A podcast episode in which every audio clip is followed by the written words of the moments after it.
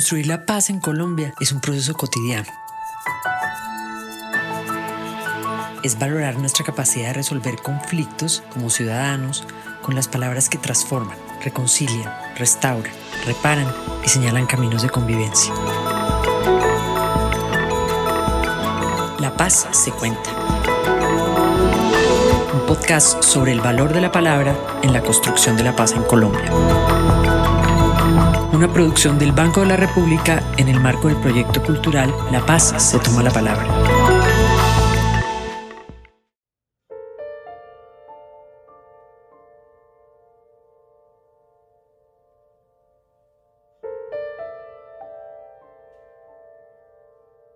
Bienvenidos queridos oyentes, no los hemos olvidado.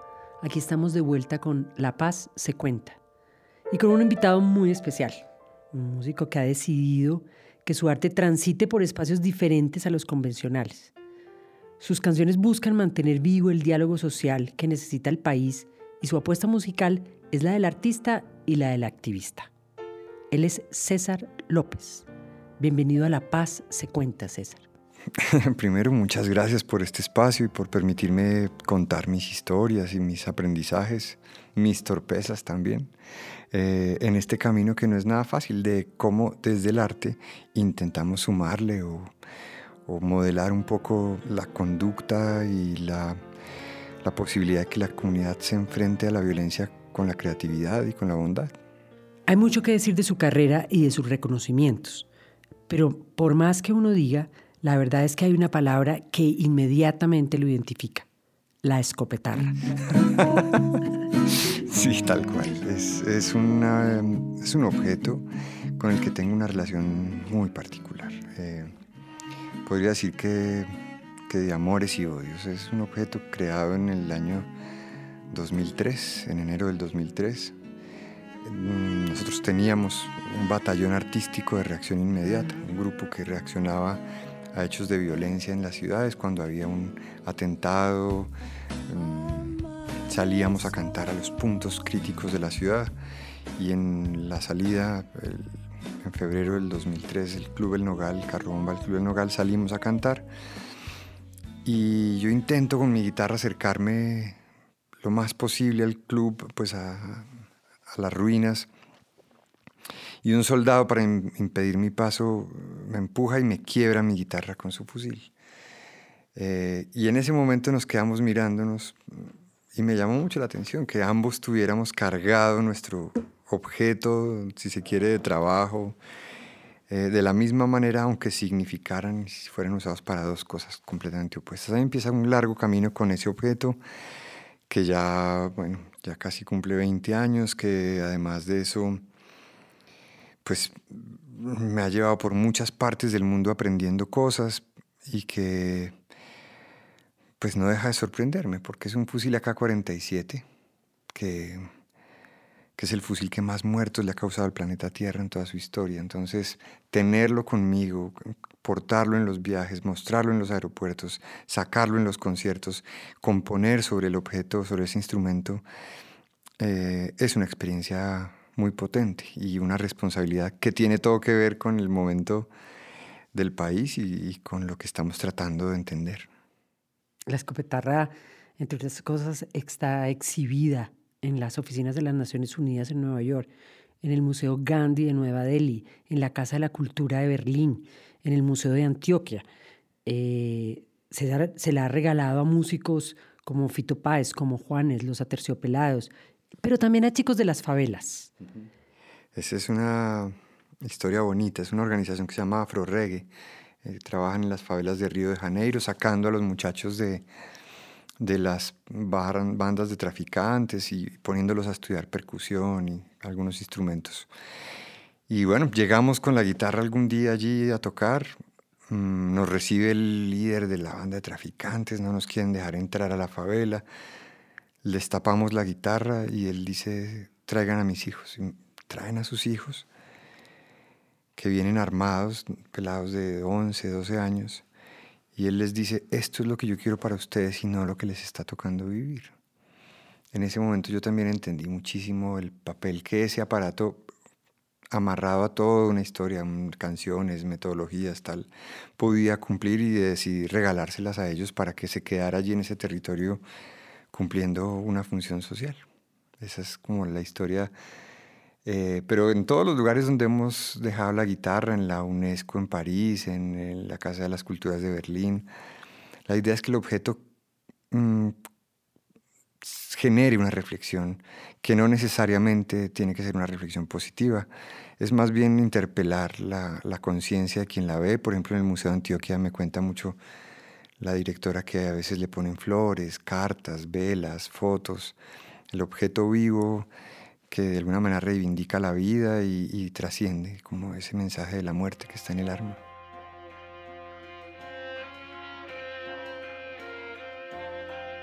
César, de lo que estamos hablando es de símbolos. La escopetarra más que un instrumento o un arma no es ninguna de las dos cosas, es lo que es, es un símbolo. Es un símbolo. ¿Por qué crees tú que son tan importantes los símbolos en un momento como este? Yo creo que esas herramientas físicas o esos símbolos eh, nos ayudan a construir eh, herramientas mentales y, si las logramos compartir entre varios, se vuelven herramientas eh, sociales. Mm, dicen de alguna manera cosas que, que las palabras a veces intentan decir pero que no transmiten en la emoción. A mí me pasa mucho cuando llego con esta guitarra a los lugares, cuando la destapo y suena el primer acorde, es como si toda la información se juntara en la cabeza de ese público, de esos oyentes, y está ya dicho todo. Está eh, ese objeto para la muerte, está la belleza del acorde, está el esfuerzo de ese ser humano parado ahí echándose una carreta sobre, sobre un intento de transformación. Entonces me gusta mucho esa escopetarra, además ha sido como una llave mágica donde hemos podido estar metidos en las zonas más pesadas de conflictos, por supuesto en Colombia, pero también en otros países de América Latina, algunas cosas en Medio Oriente. Eh, y siempre que hemos estado ahí aprendiendo, el objeto nos permite cosas muy mágicas y, y yo le tengo por eso gratitud. odio porque a veces sí tengo muchos rollos en los aeropuertos, me detienen, me dejan ahí, me... una vez estuve preso un par de días. Eh, no es, no es cómodo, no es tan cómodo viajar con ese aparato, pero, pero hace parte también de la responsabilidad de lo que hemos elegido hacer como proyecto de vida. De todas maneras, usted es un músico y es difícil empezar eh, entender cómo empezó su camino como un músico que cree en el arte como una herramienta para transformar el mundo que recibimos. Podríamos hablar, por ejemplo, de su papá, que lo enamoró de las guitarras y luego vendió la suya propia para comprarle a usted su primera guitarra eléctrica. Podríamos hablar del batallón artístico de reacción inmediata que usted creó por allá en el 2002, cuando el país vivía el atentado al Club del Nogal, las masacres de Bojayá, del Salado, podemos hablar de su exitoso comienzo como músico de rock. Pero tuvo César López un momento de epifanía, digamos, en el que entendió estas posibilidades específicas del arte transformador. Siempre, siempre he querido decir que sí, pero no es así. La verdad no sucedió así, ha sucedido muy de a pocos, ¿no? Como de suceso por suceso me he ido envolviendo cada vez más. Yo, yo efectivamente empiezo con un ejercicio de curiosidad. Yo, pelado, me iba con mi guitarra, con mi teclado a tocar a las clínicas psiquiátricas, a, instituciones, a hogares geriátricos, un poco a compartir las tres o cuatro cancioncitas que me sabía. Y siempre se me iba sembrando una pregunta por ese efecto de la música terapéutico, si se quiere, pero también por esos otros mundos que me encontraba detrás de esas puertas, mm, que distaban mucho de lo que me encontraba en un otro ejercicio que, en el que yo estaba, que era Poligamia, una banda de rock que tenía conciertos, por decirlo de alguna manera, tradicionales, comerciales. Esto era una exploración muy íntima, de encontrar seres humanos con condiciones muy, muy difíciles que encontraban en mis obras muy sencillas un tres minuticos de, paz, de, sosiego, y es donde empieza, pienso, el, germen de, la pregunta, ¿qué más puedo hacer yo con la música por este entorno en el que yo vivo? Mm, y yo pienso que se empezó a fortalecer esa pregunta mm, con una rebeldía por el sistema. Digamos, yo empiezo a descubrir que esa línea de lo comercial me, me tallaba mucho, me parecía que era una cosa eh, eh, ególatra, era una cosa que salvaje y que desconocía no solo el poder de la música desde el comienzo de la humanidad, sino también la realidad del país en el que estábamos viviendo. Entonces yo empiezo a alejarme, alejarme y, y en principio recuerdo mucho que mi sensación era de, que me hubiera salido de una gran autopista y me hubiera metido en, en un Renault 4 por ahí, por una carretera destapada hoy tengo la sensación completamente opuesta. Yo, yo siento que, que, quienes hacen la música en lo comercial y, salen a vender sus canciones es realmente una muy pequeña porción de lo que del universo tan potente de la música, de las salas de concierto, del, ejercicio de la docencia, de la lutería, del arte para transformación social, de la terapia, de la sanación, de la prevención de las violencias en, en contextos violentos. En fin, hay, hay muchas labores que la música cumple permanentemente, que, que, son el universo completo de la música, no solo lo que nos ponen a oír en la radio.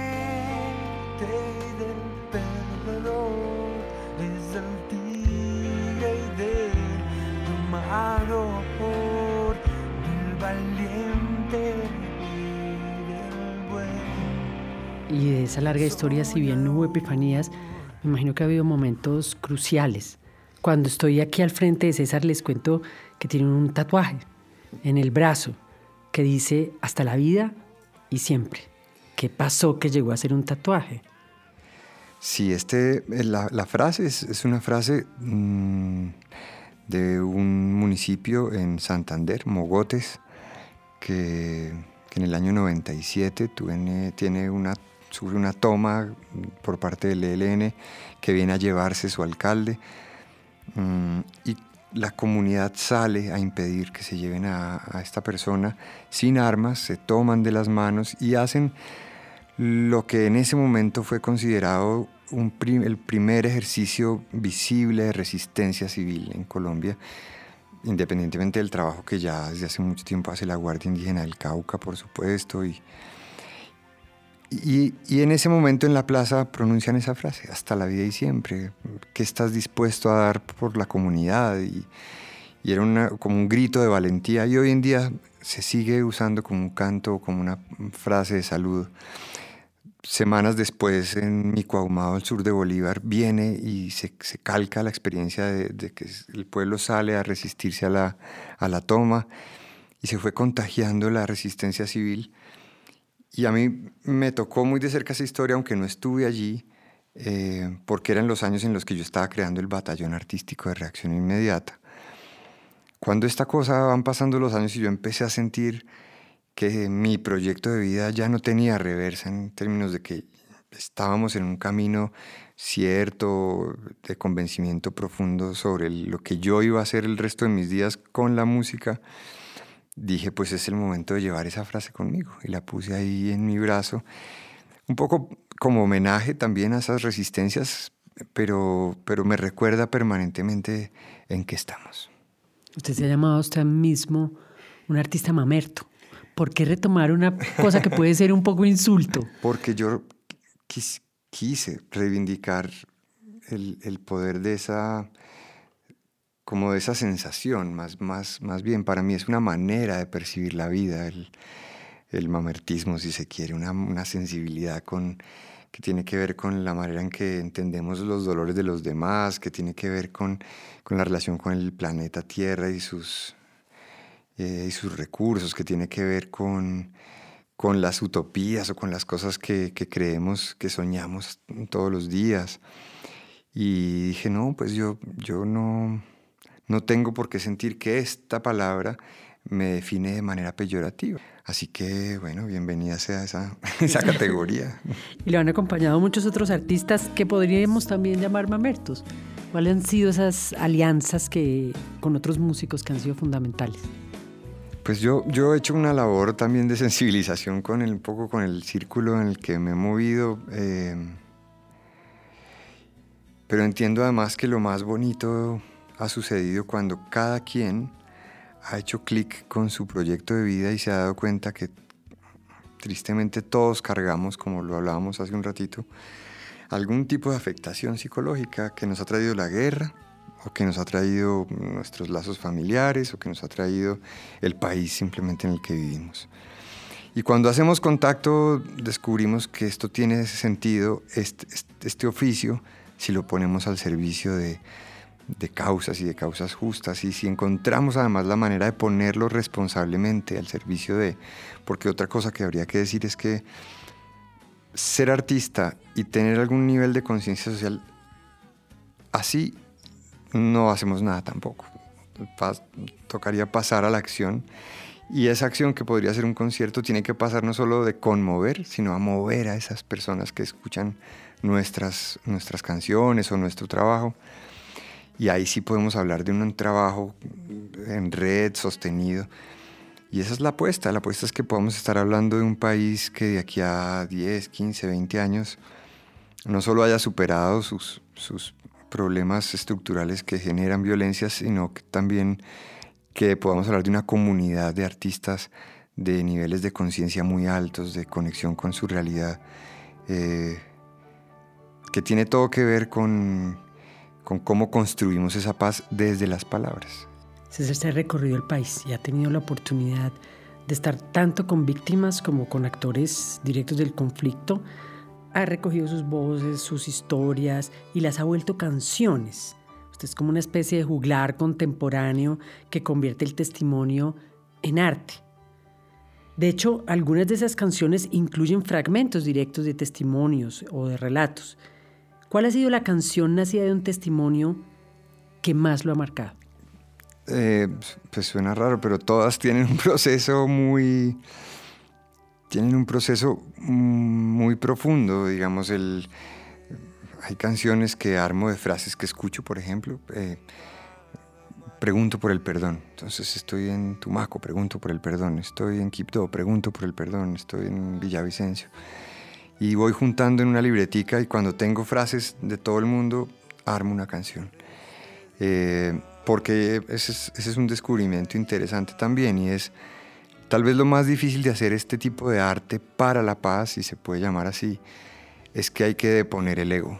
Eso sugiere de alguna manera que no soy yo el que estoy parándome ahí a, a, proponer mi punto de vista, sino que es, soy yo la voz de una cantidad de gente que está reflexionando temas y que se juntan en mi obra para encontrar un canal de, difusión.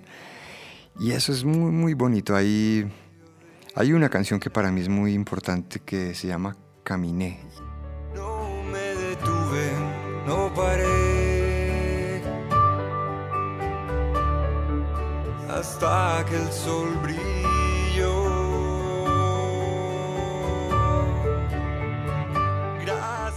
Y esa canción la compuse en el 2014 porque eh, pasaron varias cosas. Yo venía de acompañar efectivamente en el 2010 eh, los 10 años de la conmemoración de la masacre del Salado, habíamos recorrido el sur del norte del Cauca, habíamos acompañado otra masacre en, en el Caquetá, y termina el año 2014 y yo empiezo a sentirme muy mal, emocionalmente muy afectado. Eh, y llega un día en el que voy a salir a un concierto, me acuerdo mucho, y, no podía. No podía parar de llorar y no podía cantar y no podía coger la guitarra. Todo eso que había oído, todas esas historias que me habían contado, porque además hace parte del ejercicio sentarse con la gente y oírle su, su historia y guardarla estaba haciendo metástasis en en, como en el alma de alguna manera. Entonces termino componiendo una canción que es una especie de oración y me permite volver a cantar.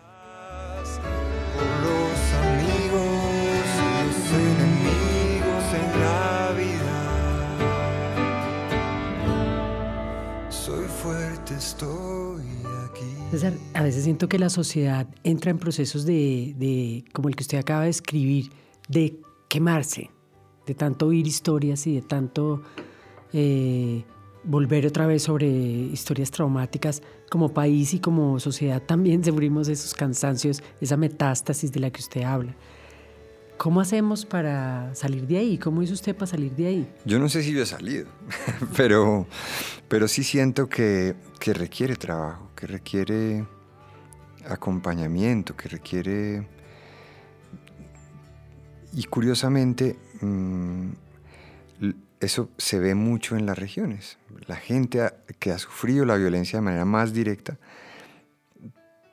se acompaña, se apoya, se escucha. Cosas que nosotros en las grandes ciudades, al contrario, estamos encerrados en nuestras casas y apartamentos y, y poco socializamos nuestros dolores o nuestras preocupaciones. En cambio, He participado de ejercicios bellísimos de catarsis colectiva en plazas de pueblos donde la gente sale y se cuenta las cosas que le han dolido o recuerdan a sus hijos. Eh, recuerdo mucho en Playón de Orozco estar... Eh, me, invitan la, la, comunidad a estar allí con ellos y en la noche me llevan a dormir a un sitio.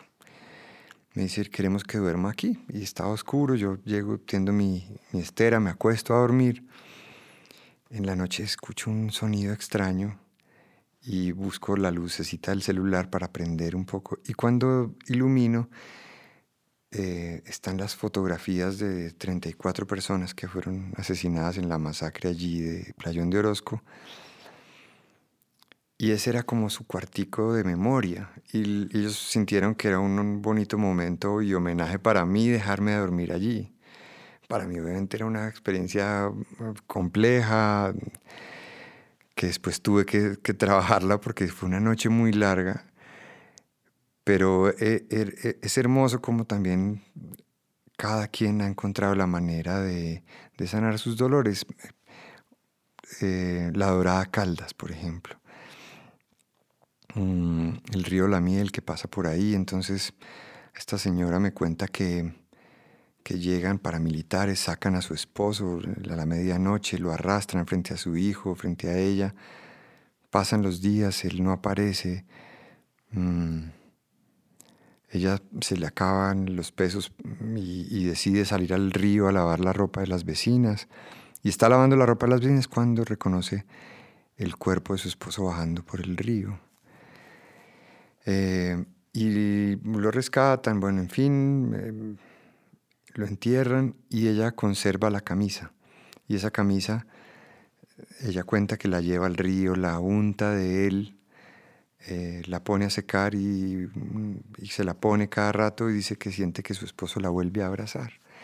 Y es muy potente como historia, además de la tragedia que contiene, porque también habla de nuestra resistencia, nuestra resiliencia, esa montaña de piedras que hay en San José de Apartado cuando fueron sacando las piedras del río y marcándolas con los nombres de cada una de las, de las víctimas y, acuñándolas en el centro. Y va, creciendo la montaña y como, como esas piedras recuerdan permanentemente a la gente que se ha ido. En fin, yo, yo, yo, yo creo que, que hay muchos ejercicios desde las regiones que no han tenido suficiente visibilidad y hemos tenido sí una comunidad artística más, la más pública no tan mm, emitiendo pues un juicio un poco seguramente duro, pero, pero no tan creativa y, no tan comprometida a la hora de trabajar este tema de, la transformación de la violencia. Esto era lo que usted hablaba tal vez en un taller que hizo en Buenaventura de educar las emociones. Es que ese, es el, ese para mí es el coco, ¿no? Eh, para mí el secreto sí está mucho en la forma en que hemos educado las emociones de este país o más bien que no hemos educado las emociones de este país. Y entonces me encuentro permanentemente casos de gente que, está muy atorada con, con, su rabia, con su odio, con su perdón, con su necesidad de, de sanar algún ejercicio concreto y que tiene que vivir con eso y que en momentos cruciales ha salido y ha, y ha causado pues, daño a otros seres humanos. Esta es la canción que canto para sanar las heridas que la vida trae. Esta es la canción que César López ha recibido muchos premios, mensajero de la no violencia de las Naciones Unidas y emisario de conciencia de Amnistía Internacional. Pero ¿cuál ha sido el mayor premio de su vida? Premios para mí tienen, están relacionados con la posibilidad de ver materializado el esfuerzo que hacemos en transformaciones concretas de, de personas que nos dan su testimonio. Y por supuesto que pasados unos años ya he tenido la posibilidad de reencontrarme con chicos y chicas que en ese momento los veía o en armas o en pandillas o enredados con su propia vida y que hoy de repente en una calle en Cúcuta o en un centro de Pereira nos damos la mano y, me dicen gracias por ese momento, por ese concierto, por esa palabra. Eh, y eso para mí es un premio gigante. Son casitos muy puntuales. Yo, yo, yo yo me imagino que eso es muy poco para lo que realmente la tarea que hay, pero, pero para mí es, es, es el sentido completo de del esfuerzo que se ha hecho durante 20 años. Poquito no, es mucho, sobre todo es lo que podemos hacer.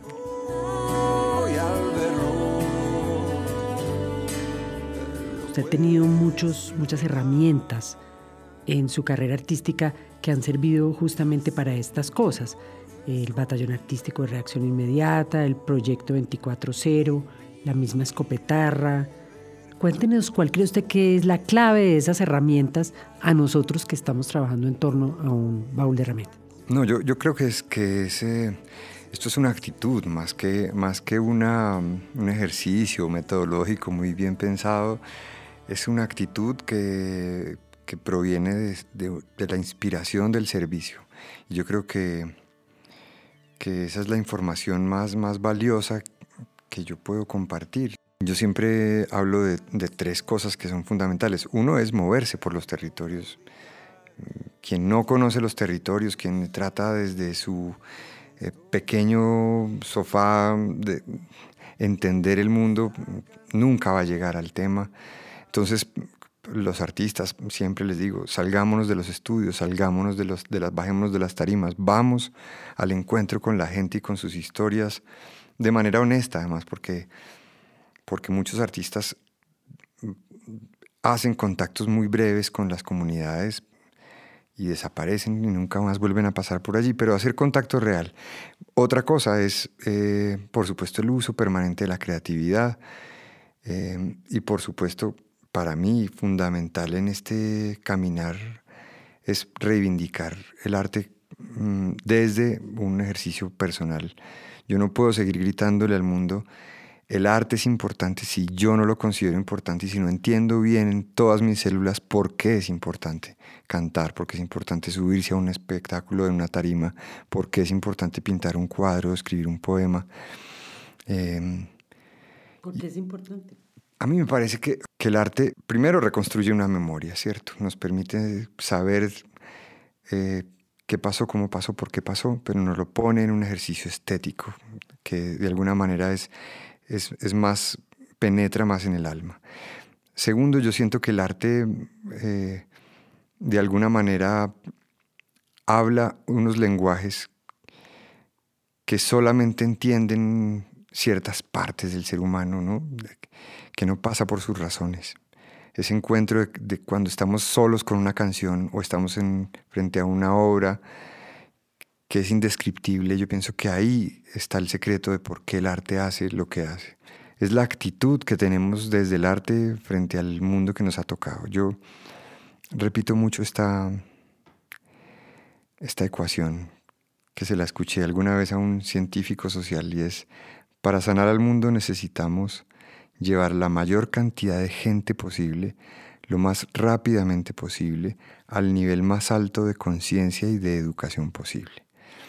Entonces, cuando desmenuzamos la ecuación, yo me hago las preguntas, ¿quién, quién va a hacer eso? No? ¿Quién nos va a guiar? ¿Quién va a ser el maestro o la maestra de, de esa ruta?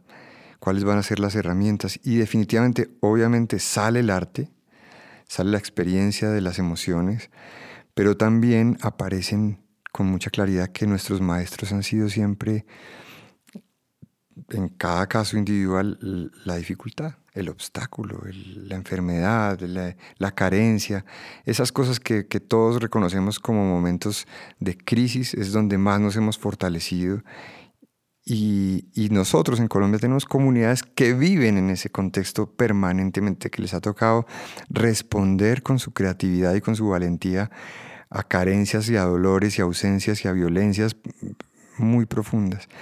Pero entonces la pista es, hay que ponerles el micrófono a ellos. Eh, por eso siento mucho que nuestro trabajo desde el arte también tendrá que ser girar las cámaras y los micrófonos para que escuchemos por fin esa Colombia que está, que está allí aprendiendo mientras va sanando y que nos tiene mucho para enseñar.